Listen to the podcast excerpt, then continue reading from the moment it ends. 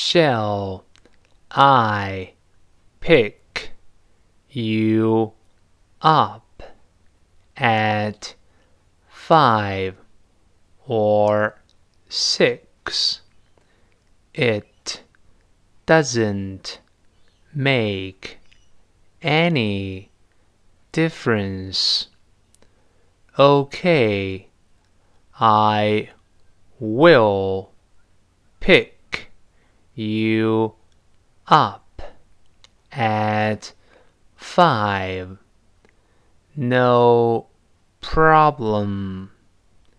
Shall we play badminton or table tennis on Sunday?